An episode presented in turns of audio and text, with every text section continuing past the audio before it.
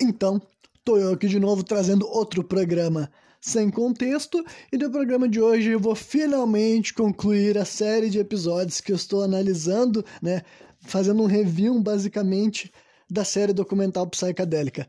Uma série que eu comecei lá atrás, né, comecei ano passado, e o primeiro programa que eu falei a respeito dessa série foi o seu contexto número 8. Vou aproveitar para reindicar todos os outros, caso alguém nunca tenha notado. Se vocês quiserem assistir essas análises em, em ordem cronológica, é o programa número 8, o 11, 23, 41, 50, 52, 53, 66, 77, 84, 87, 90 e o de hoje, que eu acho que é o 87. Então eu demorei 89 programas para analisar 14 episódios de uma série, né? Para vocês verem episódios de meia hora. Para vocês verem, então, como eu sou capaz, assim, de ficar.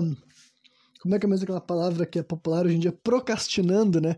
Sou capaz de ficar procrastinando algo durante muito tempo, mas vocês verem que eu levo as coisas até o fim, né? Pra ver como um pouco da minha palavra vocês podem levar a sério.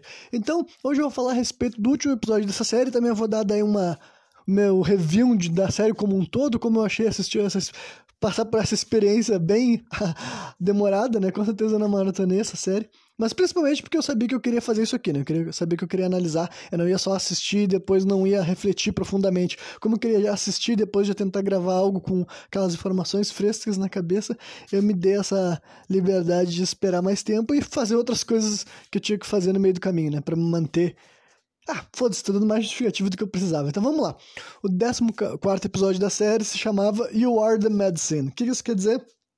Você é a medicina. Então, basicamente, eles vão abordar de várias formas a ideia da psicodelia endógena, sabe?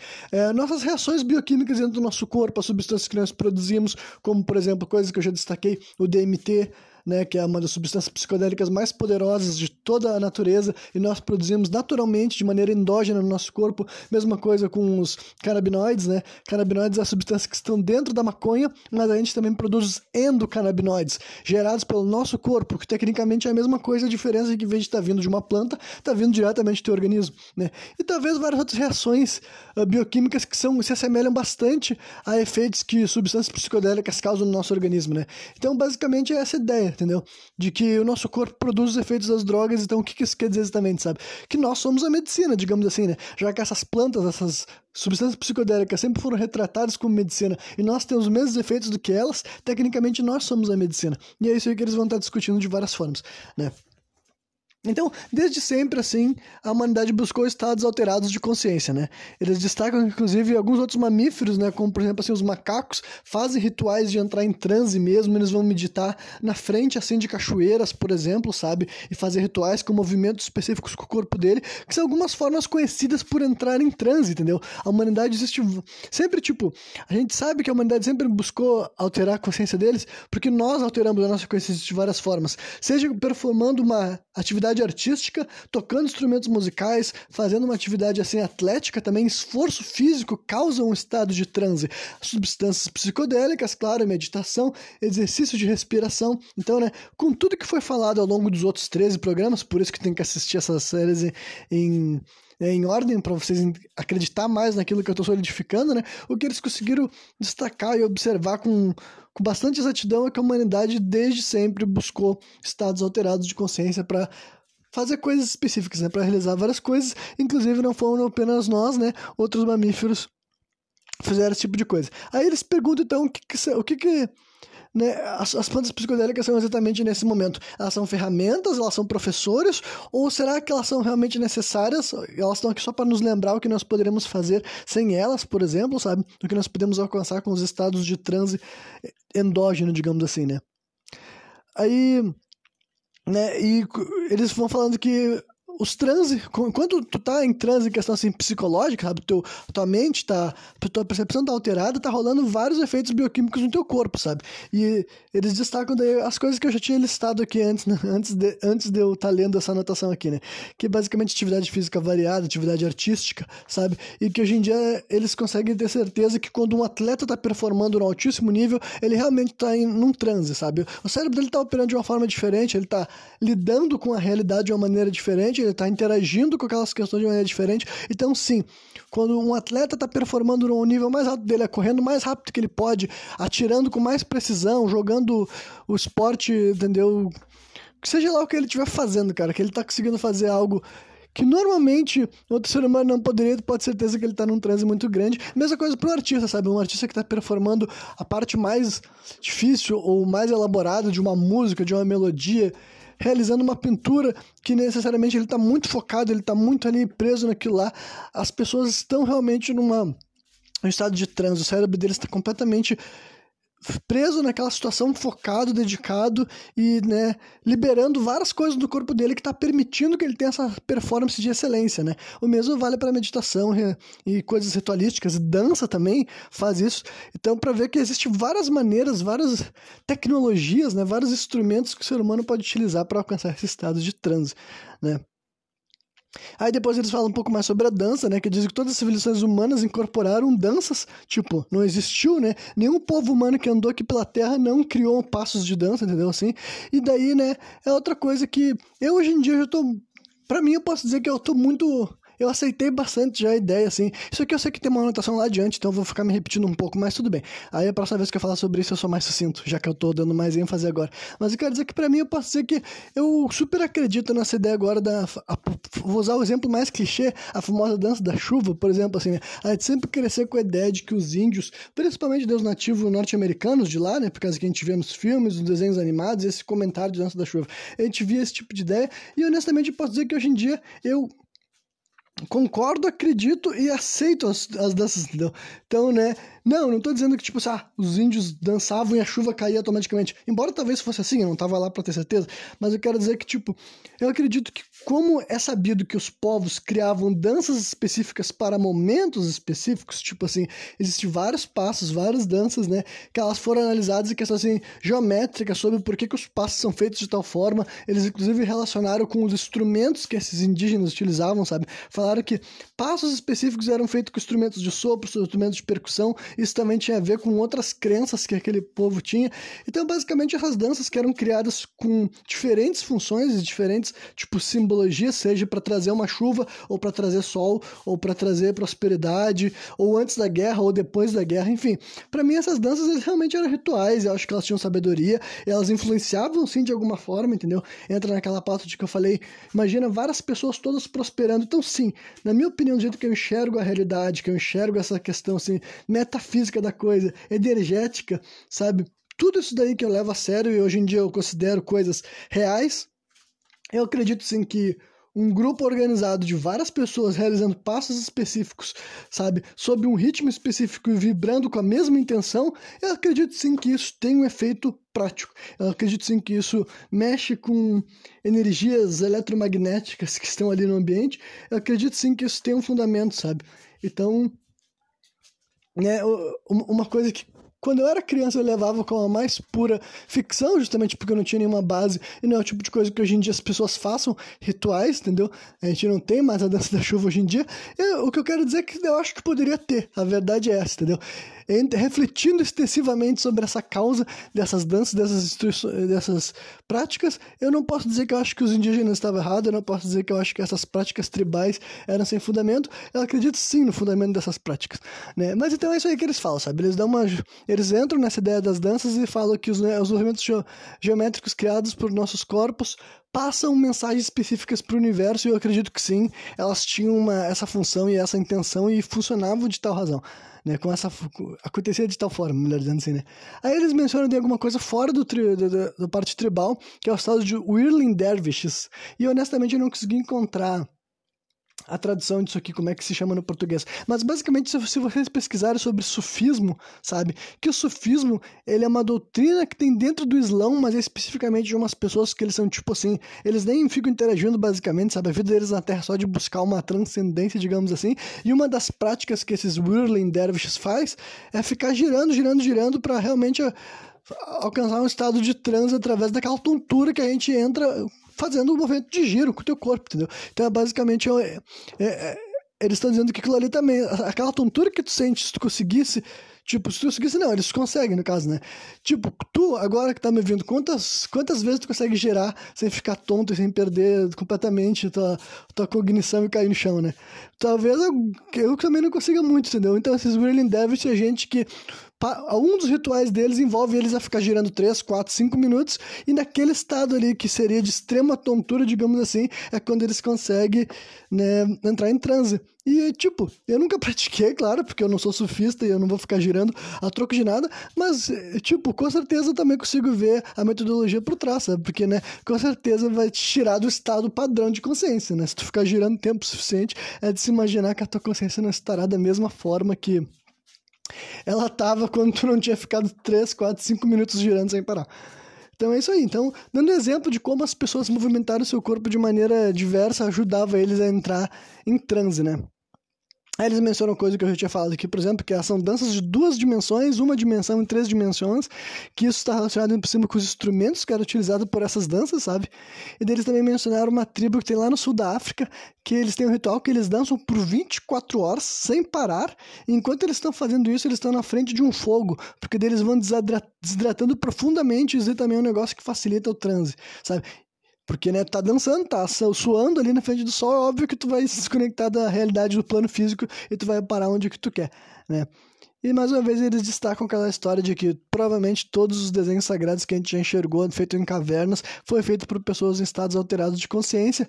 Por que, que eles falam isso? É por causa que algumas das coisas que muitas pessoas relatam em estado de transe é o quê? Se encontrar com seres teriantrópicos, né? Seres teriantrópicos são o quê? Entidades que são metade humana e metade animal. Isso é uma coisa que, tipo, muito antes de religiões mais modernas, como né, o, os egípcios, por exemplo, que tem muito disso, é uma coisa padrão. Se tu vai ver pinturas antigas, né, famosas, as famosas pinturas rupestres, rupestres, rupestres, né, que tem dezenas de milhares de anos, lá vocês vão ver que tem muitas imagens que facilmente tu consegue associar com uma forma humanoide de algum animal, sabe? Um ser humano com chifres e com garras e coisas desse tipo, né?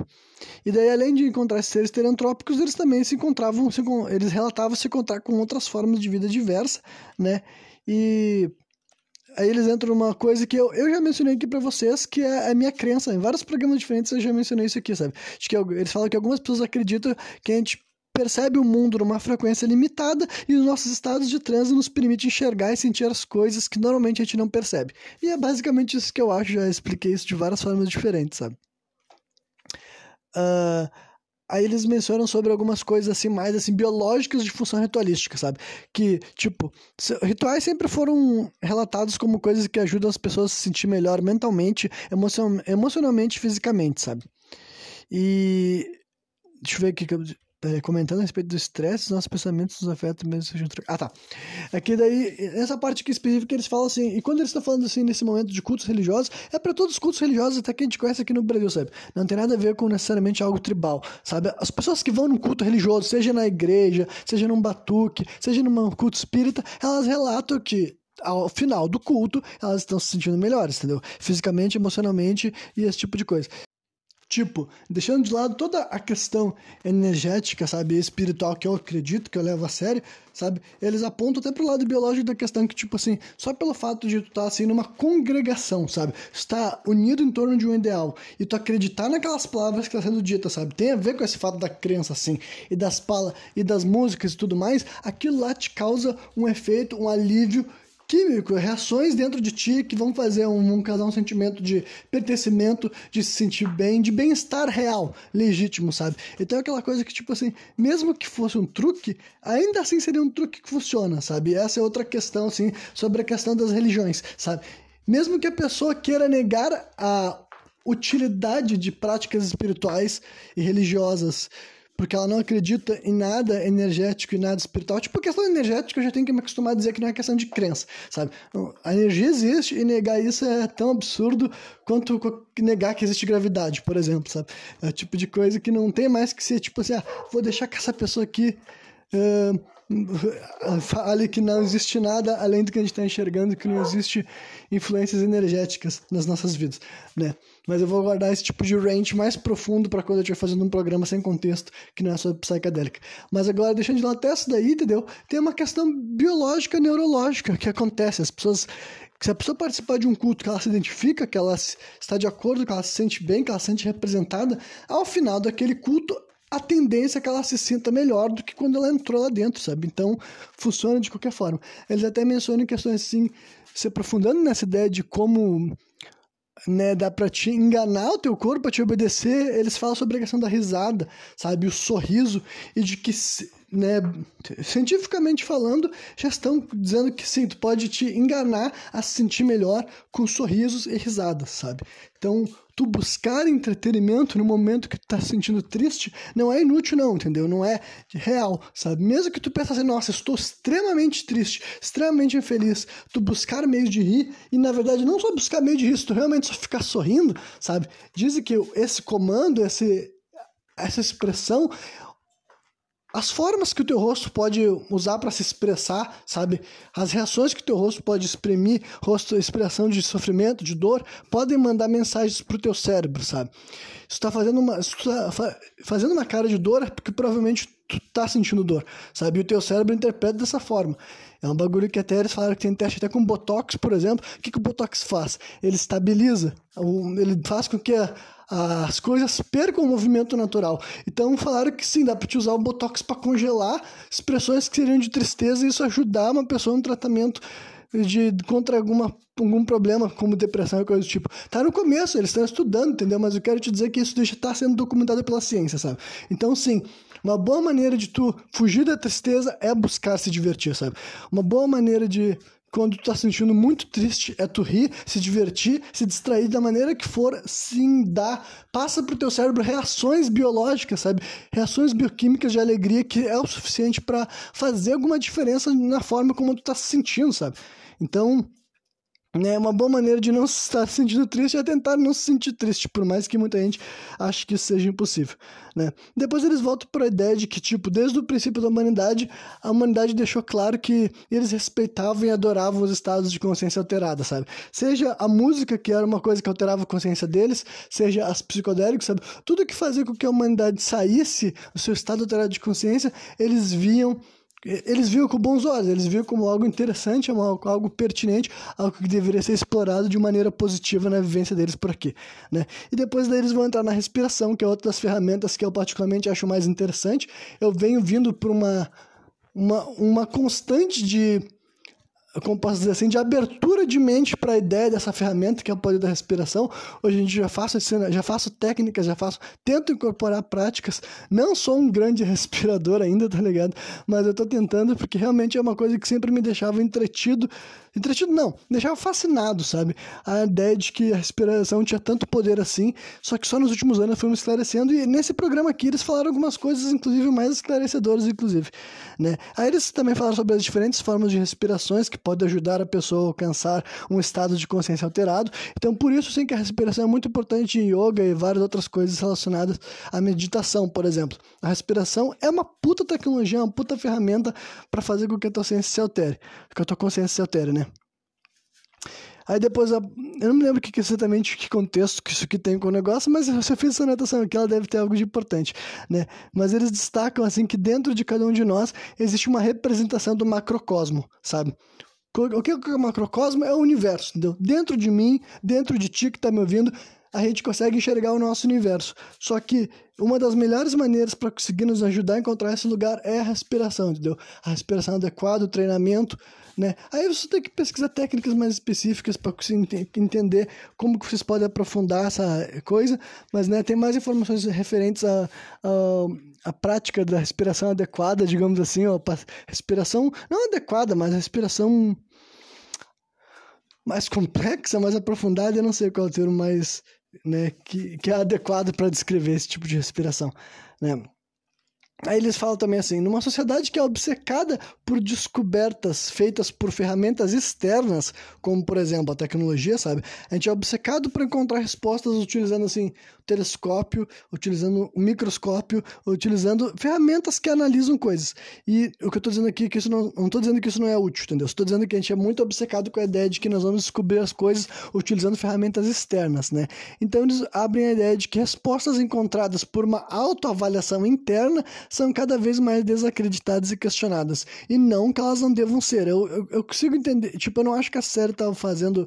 Lá, lá no final eles vão destacar esse assunto de novo, então não precisava estar esclarecendo isso aqui, mas lá no final eles têm uma frase dentro da própria série que eles destacam que essas coisas não são sobre.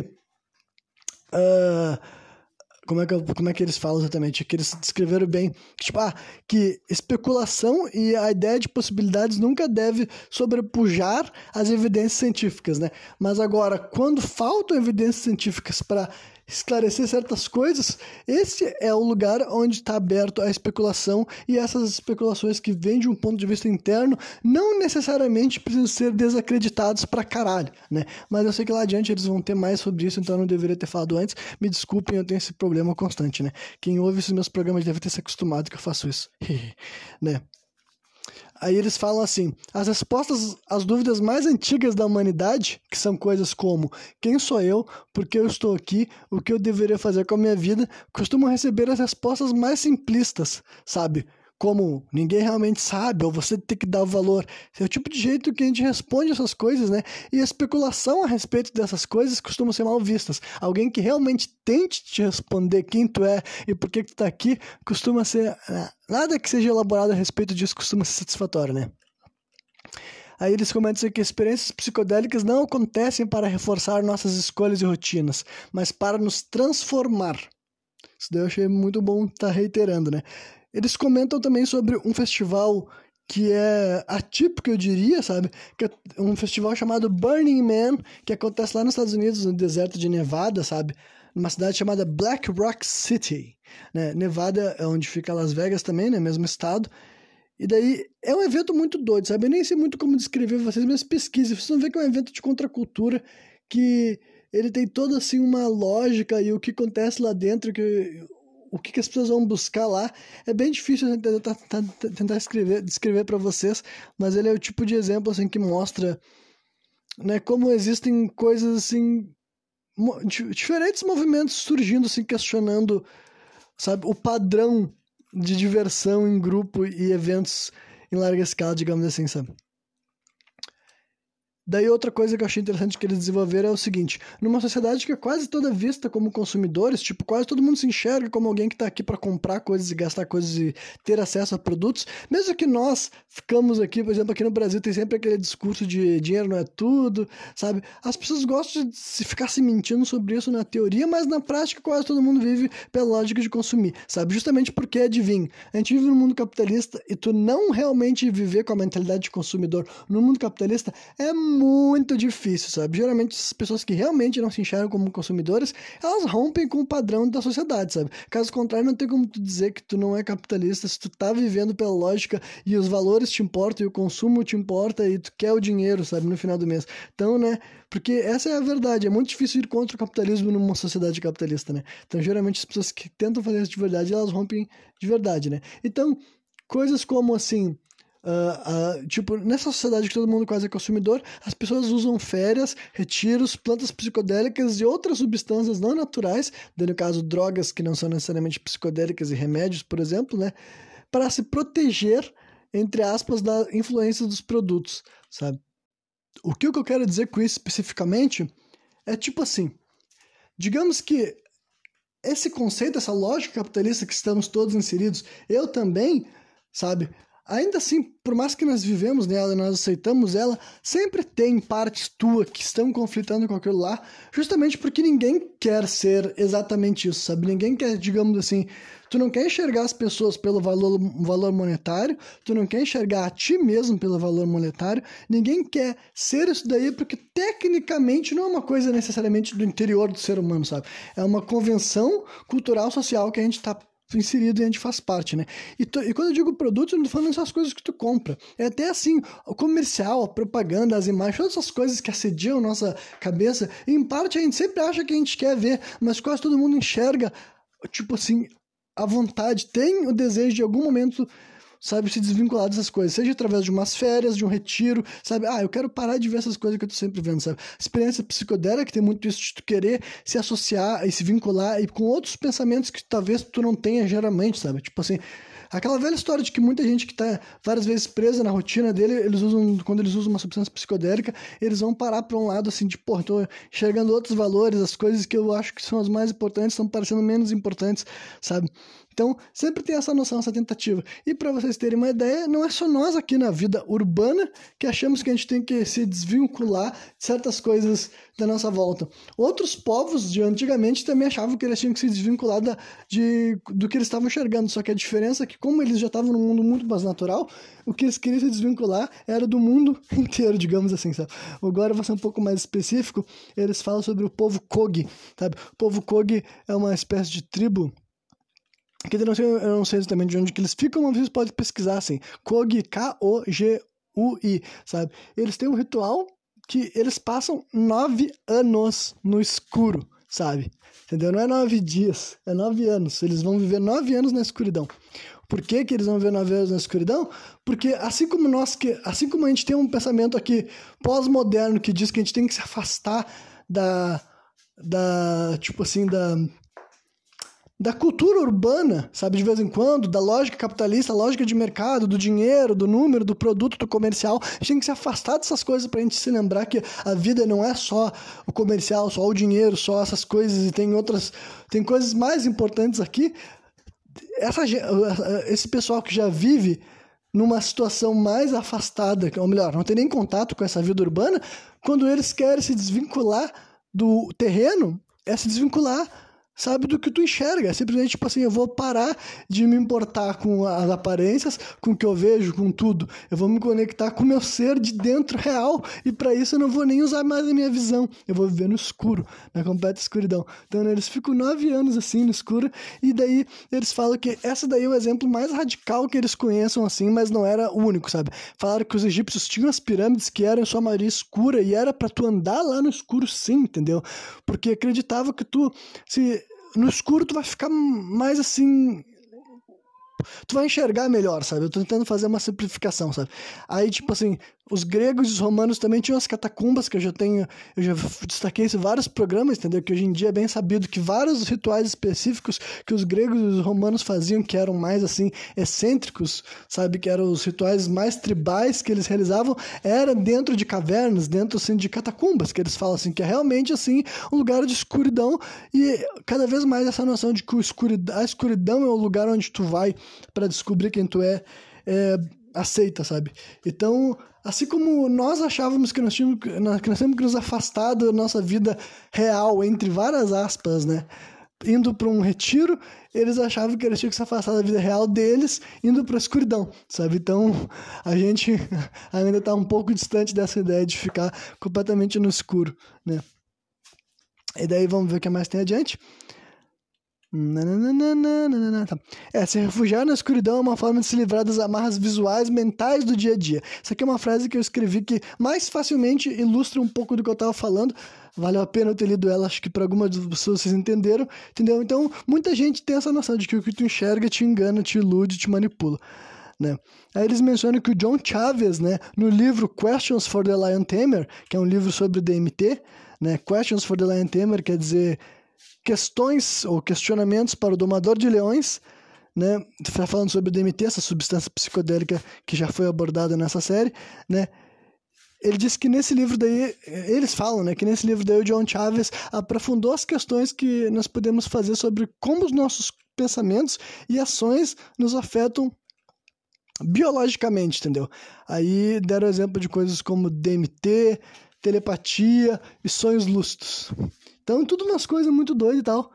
E daí, eles mencionam assim, dietas estendidas que permitem que as pessoas viverem anos sem comida. Ah, sim, isso daí eu já conhecia também, né? Por exemplo, eu dei uma coisa que eu já fiquei. A primeira vez que eu falo disso fazia muito tempo, né? Desde quando eu era realmente criança ou adolescente, eu fiquei sabendo dessa informação e ela sempre me fascinou. E hoje em dia que tem mais informações, sabe que é real. Tem muitas pessoas que elas conseguem praticar o ato de fazer dieta até que eles conseguem depois viver anos sem alimento sólido. Então, essa é o eu, eu, vou falar um pouco mais do que eu mencionei do livro daquele cara, é porque essa é várias das coisas que ele está levantando. O quanto seres humanos, através de que? De práticas e pensamentos, as duas coisas, sabe? Doutrinas reais de coisas que tu tem que fazer no teu a forma que tu vive, entendeu? E além disso, pensamentos que tu tem, mentalidades te permitem viver e fazer coisas que nós, enquanto sociedade aqui urbana, moderna, a gente considera impossível, entendeu? Porque é isso que esse tipo de coisa faz. Como é que alguém pode viver anos sem comer alimento sólido? Para qualquer pessoa que tu falar isso, para mim e para ti, tu que tá me ouvindo aqui, se tu ficar algumas semanas sem comer, tu vai morrer, entendeu? Não tem como tu, no teu dia, do nada, falar assim, eu vou parar de comer carne por um ano. Carne não. vou parar de comer comida por um ano. É impossível para ti. Por quê? Porque tu não pode só fazer isso do nada. Tem que ter um fundamento, tem uma questão assim de comportamentos. E quando eu digo comportamentos, deve ser essas coisas tipo assim, respiração, prática, realmente equilibrar o teu organismo de uma outra forma bioquímica, sabe? Parar de sentir, o teu corpo parar de sentir necessidade de tirar a, o, o alimento da vida dele da, do alimento sólido que tu consome. Realmente existe uma doutrina, um fundamento que te permite fazer isso. E isso daí não vem sem o quê? Sem pensamentos, entendeu? Então por isso que é, é esse tipo de questão que esse cara levantou nesse livro, sabe? Quantas coisas nós podemos realizar com o nosso corpo, nós podemos realmente fazer. Por isso que ele falou a questão do DMT, sabe? Várias pessoas sabem, conseguem liberar o DMT dentro do corpo porque eles querem. Eles querem ter o que nós antes chamávamos de alucinação, entendeu? Ele quer ter uma experiência psicodélica e ele consegue ter. Sonho lúcido também, entendeu? Sonho que tu vai saber ter consciência, tu vai saber onde tu tá indo, com quem tu tá indo falar, o que, que tu tá indo buscar lá, né? Várias dessas coisas assim, entendeu? Muitas dessas coisas que as, muitas as pessoas, algumas pessoas conseguem fazer, e, né? E a ciência hoje em dia não fala mais que, tipo assim, não é que nem antes que qualquer caso desse era visto como exceção. Tipo, não exceção, caralho. Pensa que essa, vários desses costumes, várias dessas práticas são milenares, entendeu? Sempre teve gente aí no mundo fazendo coisas conscientemente porque eles queriam, que eles conseguiam, que eles sabiam como alcançar essa forma de esclarecimento ou de dominação de pensamentos ou dominação genética, biológica, porra que for, entendeu? Eles compreendiam a, o corpo dele de uma maneira que hoje em dia a ciência está conseguindo comprovar que é real. Tipo, olha, realmente esse cara consegue fazer essas coisas que para para nós parece ficção. Para nós parece que um ser humano fazer esse tipo de coisa não teria como ser alcançável. Só que, né, o ponto é que também não é só, tipo, de se acordar e falar que vai fazer, entendeu? É tipo assim, olha só, eu vou, nunca mais vou comer comida, ou outros exemplos que eu sei que eu tenho anotado aqui, não sei porque que eu ainda não cheguei neles. Ah, tá aqui embaixo. eu já tava falando antes da hora, sabe? Tipo, técnicas de respiração que permitem que, tipo, é, é tem algumas anotações que eu não deveria ler, era só para me lembrar. Mas, né, tá mencionando a respeito que hoje em dia o recorde mundial de uma pessoa que consegue ficar sem oxigênio é de 22 minutos, entendeu? 22 fucking minutos. Pra vocês terem uma ideia no exercício de respiração que eu faço hoje em dia, eu consigo ficar um minuto e meio sem respirar e já foi difícil chegar até aqui. e tipo, não, eu não acho que eu vou conseguir ficar 22 minutos sem respirar, mas eu acredito que praticando, um dia eu vou passar de um minuto e meio, sabe? Um dia eu vou alcançar dois minutos, três minutos, quatro minutos, cinco minutos, por exemplo, sabe? Sem respirar. Então, tipo, o recorde mundial é 22 minutos. E para qualquer ser humano que não praticou, que não treinou, que não se esforçou para chegar lá, essa ideia é completamente absurda, né, gente? 22 minutos é muito, muito, muito, muito além do que a maioria das pessoas consegue ficar. Geralmente, eu, eu acho, pelo, pelo que eu tô fazendo no meu exercício, acho que a maioria das pessoas que ficarem um minuto sem respirar já vão começar a sentir que eles não vão conseguir ficar muito mais, sabe?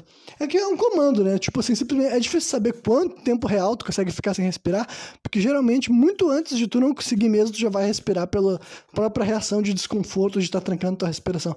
Mas acho que a maioria das pessoas, um minutinho, já vão estar. Tá pedindo arrego, sabe? Então imagina que tem um ser humano, já teve um ser humano que conseguiu ficar 22 minutos, e olha, que esse é o recorde registrado, sabe? Do meu ponto de vista, eu imagino que deve ter tido várias pessoas assim que são sábios, entre aspas, gênios da respiração, que eles nunca teriam comprovado, porque eles vivem, sei lá, isolados no meio, de um, no meio do mato, no meio de uma montanha, e eles nunca chegariam até o Guinness para falar, Guinness, deixa eu te mostrar aqui que eu fico uma hora e meia sem respirar. Claro, eu chutei para cima, eu exagerei, claro, eu não acho que alguém já ficou uma hora e meia sem respirar. Mas eu quero dizer que a minha lógica sempre é essa, sabe? Se a, se a maior conhecida é 22 minutos, qual será a maior desconhecida, sabe? Então, mas isso é uma coisa só para deixar claro que o ser humano sim consegue ficar muito tempo sem respirar se ele aprender, se ele praticar, sabe? Esse é só outro exemplo de coisas, capacidades físicas que se alguém te falar e tu não tem a noção de que é real, que tem informações que acontece, pode parecer ficção, pode parecer não. O ser humano ficar 22 minutos sem respirar, isso não é possível, mas é possível, sabe? Só que a questão é que tu não vai fazer isso do dia pra noite, não, meu filho.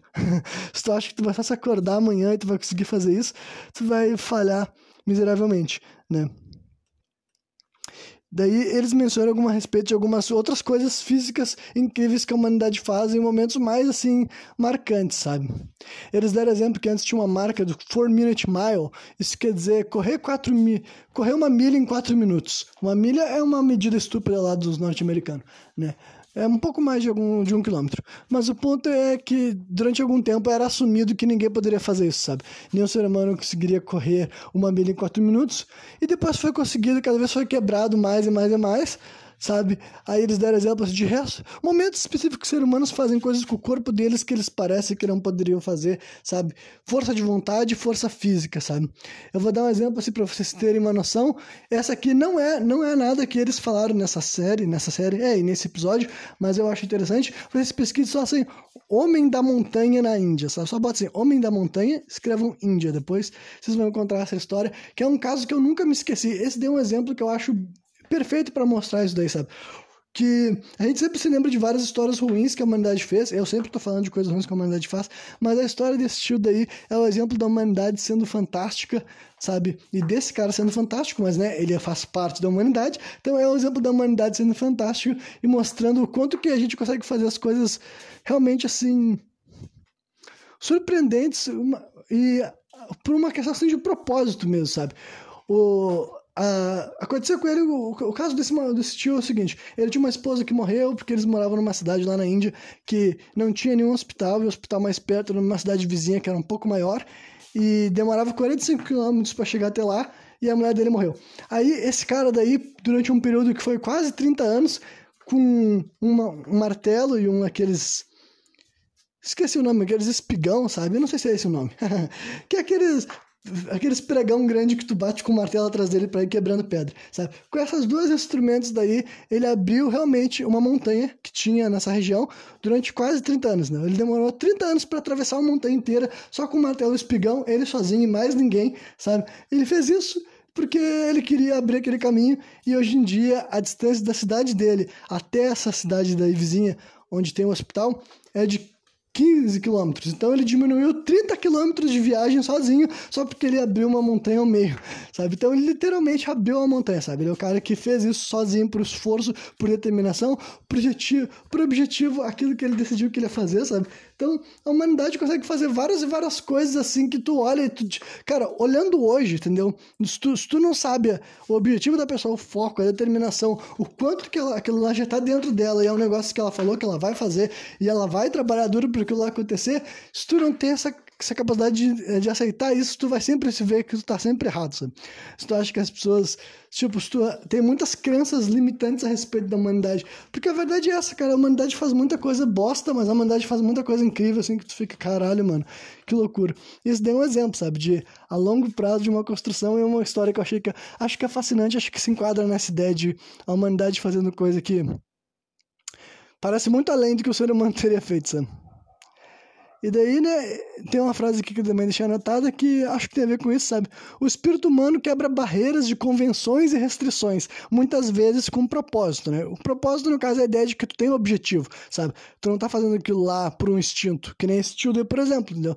O objetivo dele era diminuir a distância para que outras pessoas não morressem que nem a mulher dele. Era isso que ele queria, isso que ele fez, porra, né? Aí depois eles vão para um discurso que diz o seguinte, ó: Aqueles que realmente anseiam por viver e experimentar tudo que esse plano oferece, no caso aqui a Terra, né? Sentem, sentem isso porque não sabemos quais das coisas que interagimos, interagimos nesse plano são únicas a ele. Esse é um bagulho que eu já comentei para vocês que eu sinto às vezes, sabe? Que tem várias coisas que eu quero ver, quero experimentar, quero sentir. E isso é uma coisa interessante, sabe? Realmente eu não penso muito na ideia de que talvez tenha coisas daqui que são únicas à Terra e depois que tiver em outros planos essas coisas não, está, não farão mais parte. Então é é bom aproveitar aqui porque no outro lado não vai ter. Isso daí também é uma ótica interessante das coisas, né? Depois eles passam assim para as experiências de quase morte, né? E experiência de quase morte, as experiências que fizeram com que as pessoas conseguiram aprender com esse... Ah, tá. Que é basicamente testes, entendeu? Que foram feitos com essas pessoas que passaram por experiência de quase morte, inclusive neurológicos tudo mais, né? Uma coisa que eu acho que eu já tinha comentado em algum momento nessas né, nos programas dessa, série psicodélica é essa ideia de que uma das substâncias que o cérebro libera nesses momentos é o DMT, entendeu? Então, mais uma vez mostrando que o DMT interage e hoje em dia estão descobrindo um pouco mais de por que, que o DMT é liberado nesses momentos, sabe? Uh, em primeiro lugar, eu vou ir por parte aqui, né? vou seguir meu roteiro, melhor dizendo. né? Que, eu tenho que destacar né, que as experiências extrasensoriais que as pessoas sentem na experiência de quase morte são parecidas com as experiências que as pessoas têm com psicodélicos, sabe? Então, é curioso que no momento que tu tá morrendo, digamos assim, tu enxergue, tu sinta, tu veja coisas parecidas com pessoas que estão consumindo psicodélicos. No mínimo, eu acho que mostra alguma semelhança, e essa semelhança provavelmente é o DMT, sabe? E depois aí tem a ideia do inconsciente coletivo, sabe? Que, tipo, eu já mencionei aqui várias vezes também, entendeu? De uma, em programas que não são sobre essa série, de que tem gente que acredita que há um mundo das ideias, um mundo do inconsciente que nós todos podemos visitar igual, sabe? Não é uma coisa individual que eu e tu estamos criando, sabe? E por que, que eles, tem gente que acredita nisso, que defende isso? Porque, tipo assim, Uh, várias noções foram vistas em vários lugares do mundo, uh, mesmo que parece que elas não tinham relações, sabe? Vou dar alguns exemplos. Essa ideia de pessoas se transformar em animal é um negócio meio que uma cultura global, sabe? Pessoas sentirem que visitaram um passado, sabe?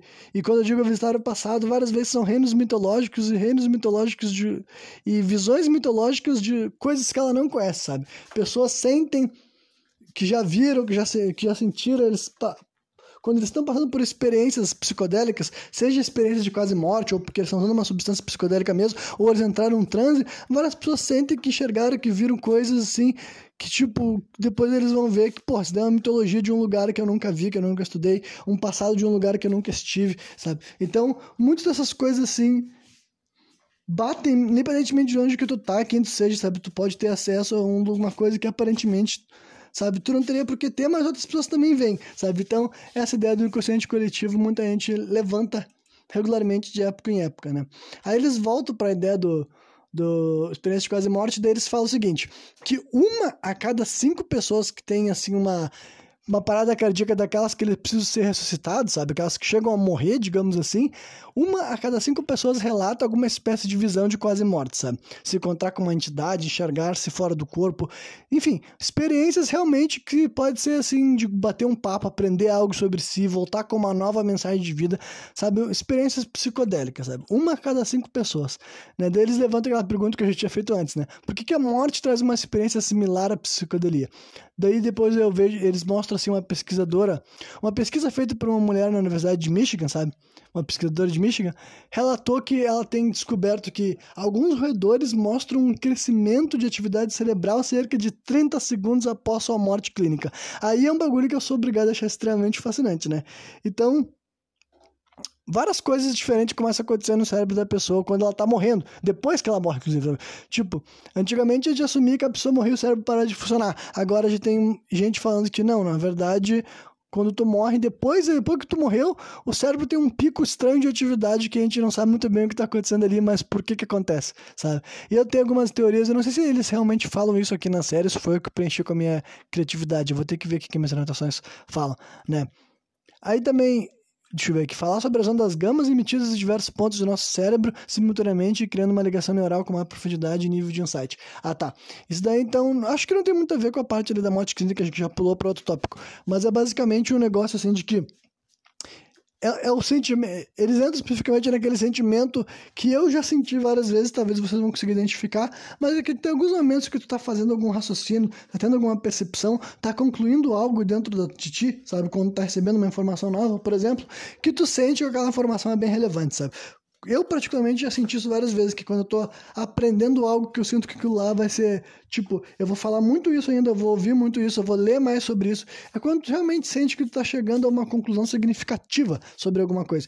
E daí, esse sentimento não é único a mim, sabe? É um, um sentimento que é descrito na palavra eureka, ou aquele ahá, é, sabe? É a pessoa estar assim, nossa, finalmente entendi algo que para mim é importante que eu queria entender, sabe?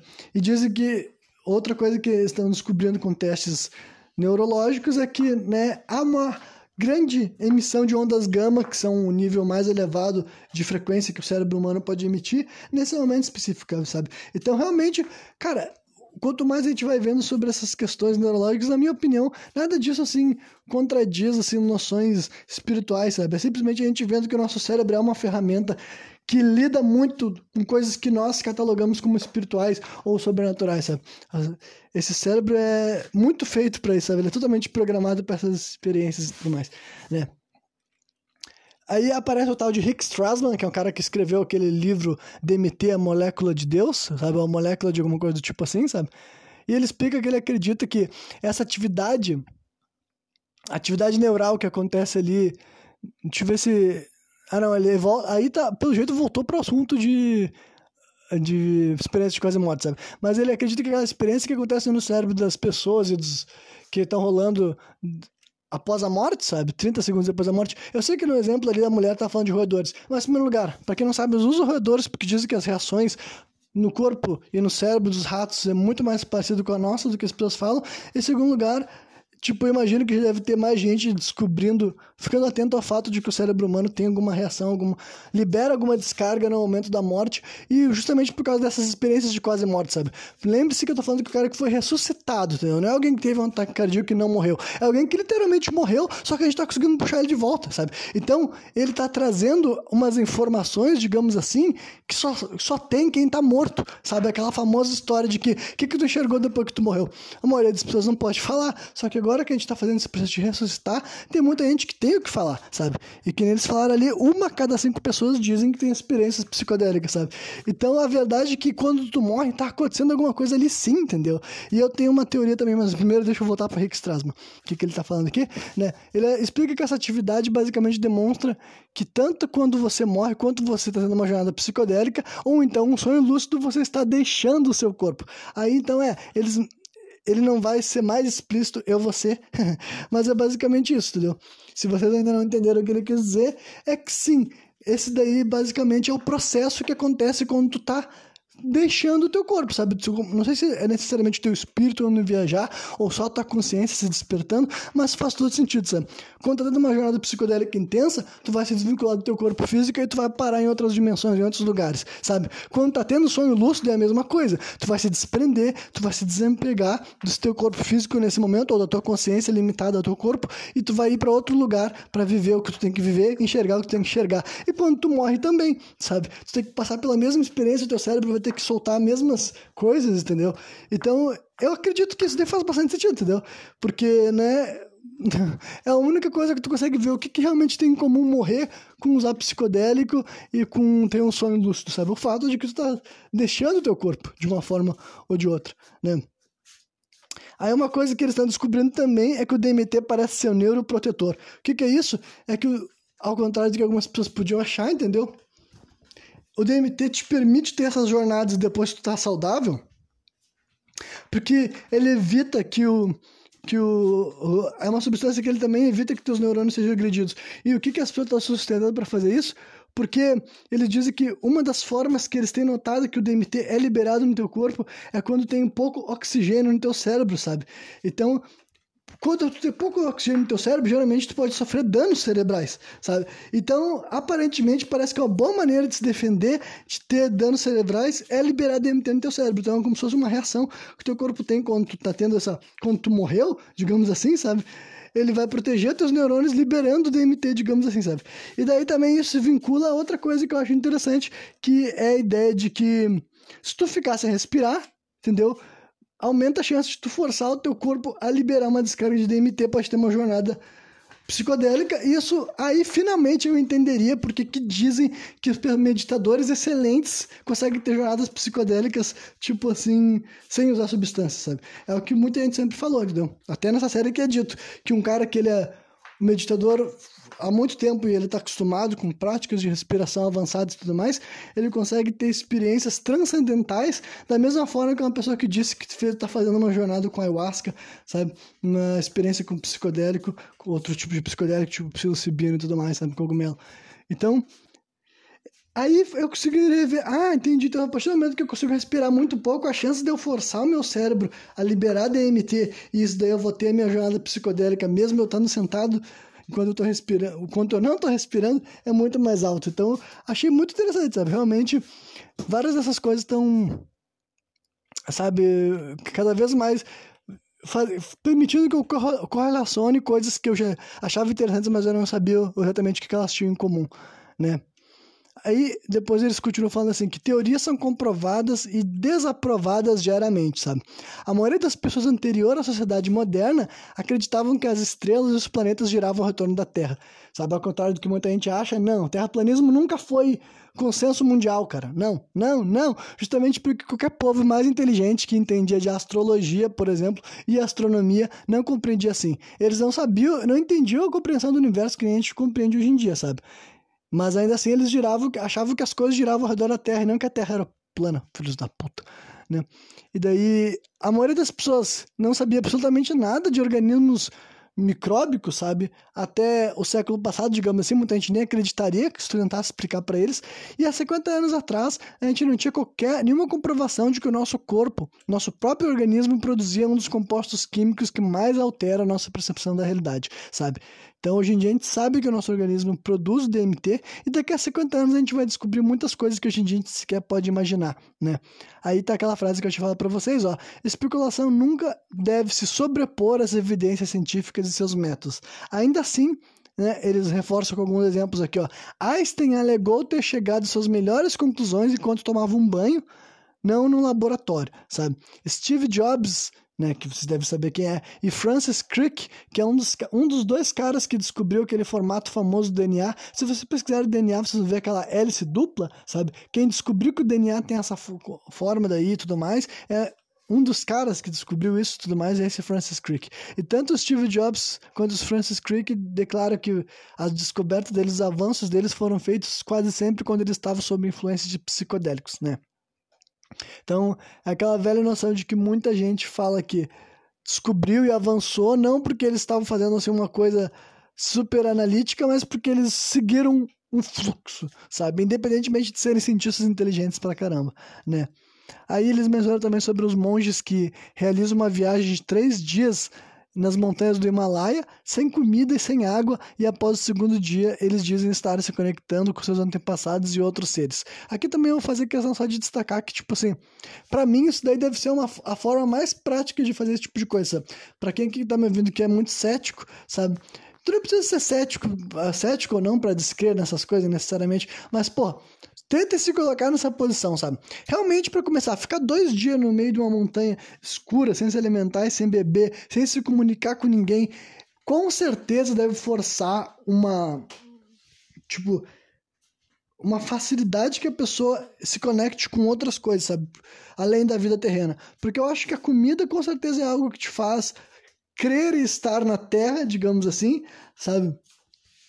A água também dá pra se dizer que sim, né? Mas a comida principalmente fato de tu não estar tá se comunicando com ninguém, tu não vai ouvir a voz de ninguém, todas as coisas que tu vai ver são na natureza. Cara, e a parte de ficar, tipo, numa montanha durante a noite também, durante dois, três dias no total, né? Mas com certeza a partir do segundo, tu deve estar tá se lidando com a tua realidade de outras maneiras muito diferentes, né? Porque deve ser uma forma, eu, eu consigo ver que jejuar e essas meditação extensa nesses ainda mais nesses períodos, nesses locais de escuridão e, e reclusidade, sabe? Reclusão, acho que é melhor, né? Eu acredito que essas coisas devem ter efeitos assim bem palpáveis, né? A diferença é quantas pessoas teriam coragem e capacidade de ficar dois dias sem se alimentar no escuro, numa montanha e não surtar, não sair correndo, morrendo de medo e tudo mais. Então essa daí é outra coisa que dificulta as pessoas poderem testar isso na prova. E quando eu digo as pessoas, eu estou me incluindo também, né? E por fim, também acho que eles mencionaram o Winhoff. Acho não. Tenho certeza que eles mencionaram o Winhoff, mas eu não sei se foi a última coisa que eles falaram, sabe? Que recentemente eu falei do Winhoff num programa sem contexto que não é sobre isso, né? Que é basicamente um desses caras que ele é um desses seres humanos vivos hoje em dia que ele tem umas capacidades, eu não sei se são neurológicas ou biológicas, sabe, que aparentemente parece ficção, mas ele tá sempre querendo mostrar, ensinar e passar adiante os negócios dele, sabe? O ponto é que ele consegue, sabe? Mas, né, se qualquer pessoa conseguiria fazer as coisas dele seguindo o que ele faz, eu não sei, porque ele faz coisas bem extraordinárias, tá ligado? Aí entra várias questões, eu realmente acredito em questões como reencarnação, por exemplo, então para mim, eu acho que muitas dessas questões, eu acho que pode ser uma sabedoria de vidas passadas, que tipo assim, simplesmente se tu achar que tu vai supondo que tu não que tu nunca teve experiência com isso em outras vidas, eu não acho que é nessa vida atual que tu vai conseguir alcançar um nível tão alto de dominação dessas questões de meditação, porque o Inhofe é o tipo de cara que ele já fez várias coisas, ele já comprovou, fazendo testes em laboratórios, fez várias coisas que a ciência não conseguia acreditar que era possível o ser humano fazer, sabe? Por exemplo, um dos testes mais famosos dele Tipo, eu já destaquei que, por exemplo, ele escalou o Monte Everest sem nada, sabe? Ele tava só com. sem camisa, só com uma bermuda. Então, tipo assim, o cara subiu até um dos lugares mais frios do mundo, mais difíceis de respirar, ar rarefeito e os caralho, perigo pra saúde. Ele subiu lá, voltou saudável, sabe? Os testes que ele faz, assim, que ele deixa os caras botar um monte de máquina nele para saber se ele tá bem, entendeu? Ele consegue. Ele fez um teste que ele ficou oito horas submerso do pescoço para baixo em água gelada, sabe? Aquela água geladíssima, o máximo que a água pode estar antes de congelar, sabe?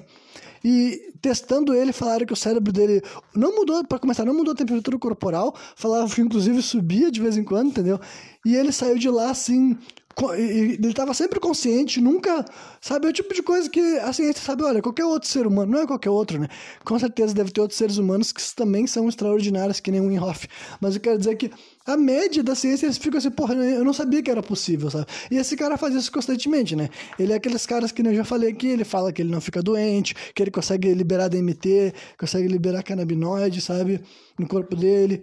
Enfim, várias coisas assim que pra, pra, pra, tu ouvindo e tu pensa assim, ah, eu não vou conseguir fazer isso, né? Mas ele ensina, ele passa os métodos de respiração, sabe? Só que a questão é que ele realmente tá muito avançado, sabe?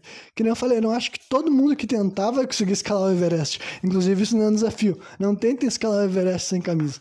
Acho que talvez vocês não estejam prontos. e é isso aí. É. E daí, por fim, eles fazem algumas conclusões que é basicamente o seguinte: eles perguntam assim, não será possível que essas maneiras de ficar alterados sem a necessidade de ingerir alguma coisa, uma substância psicodélica no caso, não são apenas formas de não são apenas formas de ficar chapado, mas sim meios de desbloquear nosso cérebro do dito default mode, sabe? Que esse default mode eu acho que eles falaram lá no começo dessa série, que é basicamente o famoso formato padrão. Hoje em dia a ciência assume a, psico, a, a, a ciência da psicologia mesmo, a psicanálise, eu acho, sei lá, não sei se é psicologia, psicanálise, porque, né, psicologia e psicanálise nem são exatamente ciências, daí que já abre um debate, mas eu vou guardar isso aqui para outro assunto também, né? Mas basicamente do jeito que a gente compreende o nosso cérebro hoje em dia, a ciência, acho que até, talvez até seja neurológico, sabe? Assume que tem um default mode, um modo padrão que o cérebro humano opera, que é um default mode muito, muito preocupado com o resto do mundo, sabe? É muito preocupado assim, o que, que nós estamos percebendo? Percebendo, melhor dizendo, como que eles estão me julgando, o que, que eu devo fazer com relação aos outros, sabe? O que, que eu tenho relacionado a obrigações, horários, esse é o default mode do cérebro. E essas, quando tu tá em trânsito, você pode ter certeza que teu cérebro não tá operando no default mode, sabe? E daí, essa é a questão. Quem sabe que a gente conseguir entrar nesses estados de transe sem as substâncias psicodélicas, pô, eu não entendi porque eles fizeram questão de falar isso, mas, né, sem essas substâncias psicodélicas, é o nosso cérebro, assim, a, gente conseguindo desbloquear um estado que é mais natural, que é mais real do que o dito default mode, que a gente assume que é a nossa forma de pensar padrão, mas eu acho que ela está muito mais a ver com a nossa forma de a gente viver, a nossa vida em sociedade, a nossa cultura atual hoje em dia, do que realmente assim o normal do ser humano, sabe? O ser humano né? O que eu falei, nem o capitalismo é o normal do ser humano. Simplesmente coisas que a gente convencionou e se adaptou, né? Mas quem sabe a gente liberar esses estados de consciência expandida consiga nos mostrar que de vez em quando a gente está muito focado, dando muita importância, valorizando muitas coisas que não tem lá tanto significado assim, ou pelo menos não precisava ser tão importante assim na nossa vida, né? Então, foi isso aí, né? Essa foi a série psicadélica. Vou dar meu feedback final como um todo.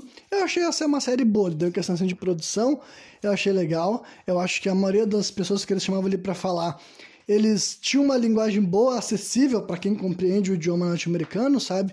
Era um negócio tranquilo de entender as mensagens que eles estavam passando. Não tinha um jargão muito científico, ao mesmo tempo que eles estavam trazendo pessoas da, dessas áreas, sabe? Era sempre gente com alguma espécie. Sempre não, né? Mas em sua maioria, gente com alguma espécie de especialização, sabe? Um pós-doutorado ou algum doutorado. Pessoas que tinham embasamento para defender o que eles defendiam e sabiam até argumentar e expressar coisas boas.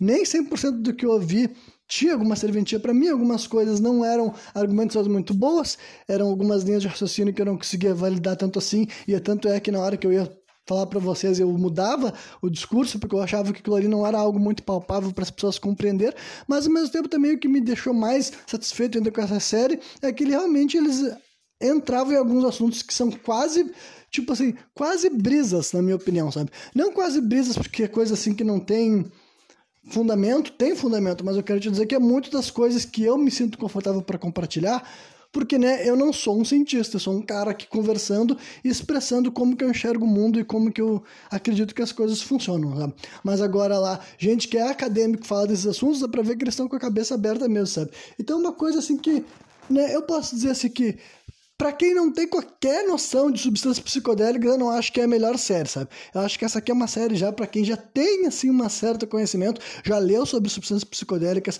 já viu outras coisas, foi pensando a respeito, foi construindo uma certa ideia e depois disso ele quer saber mais a respeito, ainda que é tipo assim, pô, alguns elementos históricos, culturais, origem das substâncias, porque é, aqui eles chegam numa parte que para mim é muito importante que a gente fale quando está falando de substâncias psicodélicas, que é realmente por que, que elas foram parar na vida humana, sabe? Por que, que as pessoas começaram a usar. E são coisas que eu já falei aqui, porra, na minha opinião, eu consigo enxergar hoje em dia que essas substâncias têm esse caráter, assim, de ser verdadeiros professores, sabe? Eu consigo acreditar, sim, nessa visão de que essas plantas chamaram as pessoas, realmente atraíram, sejam através de sonhos lúcidos, chegam através de vibrações, de mensagens, de coisas assim, de guias espirituais que levaram essas pessoas a encontrar essa substância. Para mim é bem óbvio que a humanidade não aprendeu a utilizar os cactos, os ácidos, os cogumelos a troco de nada, sabe? Porque chega na explicação da ayahuasca que para mim sempre é mais simples de explicar. Sabe? A ayahuasca é uma bebida que te faz durante três ou quatro horas ter uma jornada espiritual fortíssima, se encontrar com entidades, porque, tipo, é que tá. É isso que essas pessoas falam, entendeu? Não tô, eu não tô trazendo só a visão moderna do que é usar droga. Eu, eu cresci no mundo que falava que usar droga é ficar alucinando vendo coisa. Uh, uh, eu cresci nesse mundo. Só que agora, tá. Sempre foi assim? Não, não foi sempre assim. Elas eram utilizadas em rituais, comunicação com entidades, com divindades, e eles acreditavam, as pessoas acreditavam. E no que, que eles acreditam nisso? Por que, que esses povos acreditavam nisso? Porque tem um fundamento, tem um fundamento que até hoje em dia os cientistas modernos, que são pessoas que não necessariamente eram religiosas, mas eles começam a pesquisar os cogumelos, eles começam a pesquisar o DMT, que é a substância que tem na ayahuasca, sabe? Ah, esqueci de dizer o argumento sobre por que a ayahuasca é uma comprovação clara para mim de que é uma sabedoria superior. É aquela velha noção, quer dizer, não tão velha, mas é aquela noção de que, tipo, a ayahuasca é uma combinação de uma raiz e. Ah, é, deixa eu me lembrar outra planta. Um cipó, é isso? Não tenho certeza, cara. É uma raiz e uma. Eu sei que são duas plantas diferentes da floresta amazônica. Uma delas eu sei que é uma raiz.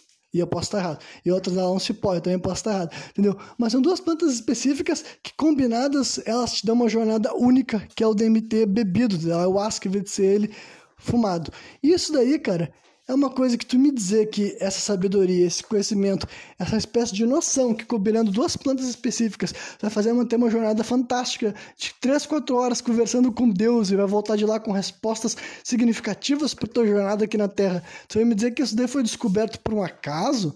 Foi descoberto na tentativa e erro e não numa espécie de eles não foram guiados, entendeu? Foram guiados, eles falaram que foram guiados. Os índios falaram que foram guiados pros cactos, falaram que foram guiados pros cogumelos, falaram que foram guiados guiados pro sabe, para ayahuasca, para todas as plantas psicodélicas conhecidas.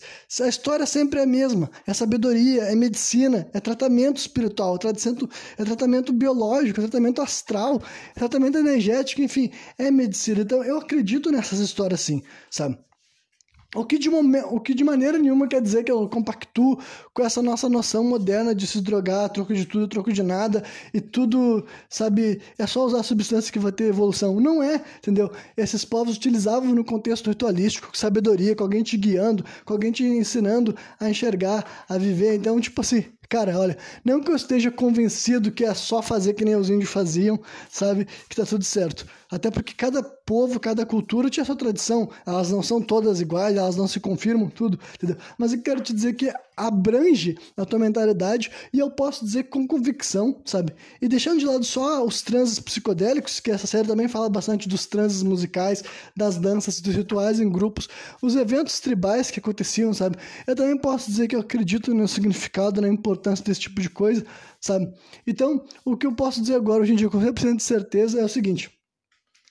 Eu tenho certeza absoluta que estados alterados de percepção são importantes para a humanidade. Isso não quer dizer que a humanidade nunca deve estar sóbria. A sobriedade é importante. A sobriedade faz parte da nossa vivência aqui na Terra. A única coisa que eu não concordo e eu não tenho como validar é a ideia de que tu sair do teu estado de sobriedade com propósito, com intenção, com objetivo, com finalidade, mesmo que seja regularmente, entendeu? Mesmo que seja em momentos específicos do teu dia, sabe? Enfim, eu não tenho como dizer que isso daí não serve para nada porque serve, entendeu? A humanidade sempre viu que serventia, sabe? A humanidade nunca achou que entrar num estado de transe com música, com dança, com esforço, com substâncias psicodélicas no ritual, sabe? A humanidade nunca disse que isso daí era errado. Muito recentemente que a gente começou, isso foi convencionado a troca de quê? Tirado do rabo, cara. Em parte eu sei quais são os fundamentalismos, mas eu não quero começar com uma crítica religiosa ou moralista do nada agora aqui no final, sabe? Eu quero acabar numa nota alta. É isso que eu tenho pra dizer pra vocês. É o seguinte, olha. Estar, estar sobre o tempo inteiro não é necessariamente a melhor decisão, entendeu? Então eu realmente acho que tem sabedoria para aprender com essas plantas, tem sabedoria que aprender com o passado que a humanidade já teve com essas substâncias e vai acontecer, entendeu? Eu vou esperar a revolução psicodélica. Um dia eu terei mais jornadas psicodélicas que até hoje em dia eu não tive, entendeu? Desde que eu comecei a gravar podcast, a única substância psicodélica que eu já usei é a maconha, mas a maconha é outra parada, é outra jornada, não é tão intensa. A maconha é uma professora mais branda, sabe? É uma professora de perspectiva, sabe? Não é uma substância que te faz ter uma legítima e verdadeira jornada psicodélica assim tal. Pelo menos não a quantidade que eu consumo e não a qualidade que eu consumo, né?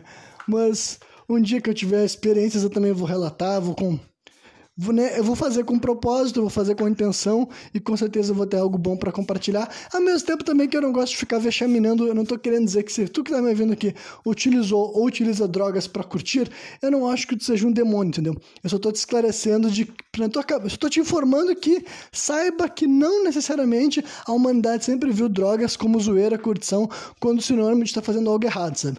A humanidade tem vários, vários povos diferentes têm passado com substâncias psicodélicas e várias relações, e a maioria dessas relações eram sim ritualísticas. E vários desses povos utilizavam das duas formas também. Então, vários desses povos usavam substâncias de maneira recreativa, digamos assim. Era cultural que as pessoas fizessem uso de certas bebidas, ou de certos fumos, ou de certas plantas, ou de certos cogumelos na vida deles no dia a dia, sabe? Mas também era comum que aquele, aquela planta também tivesse um caráter religioso, ritualístico, sabe? Para celebrar, para festejar algo, para consagrar algo.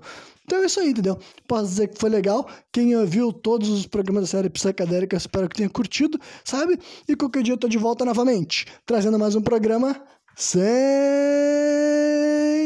contexto.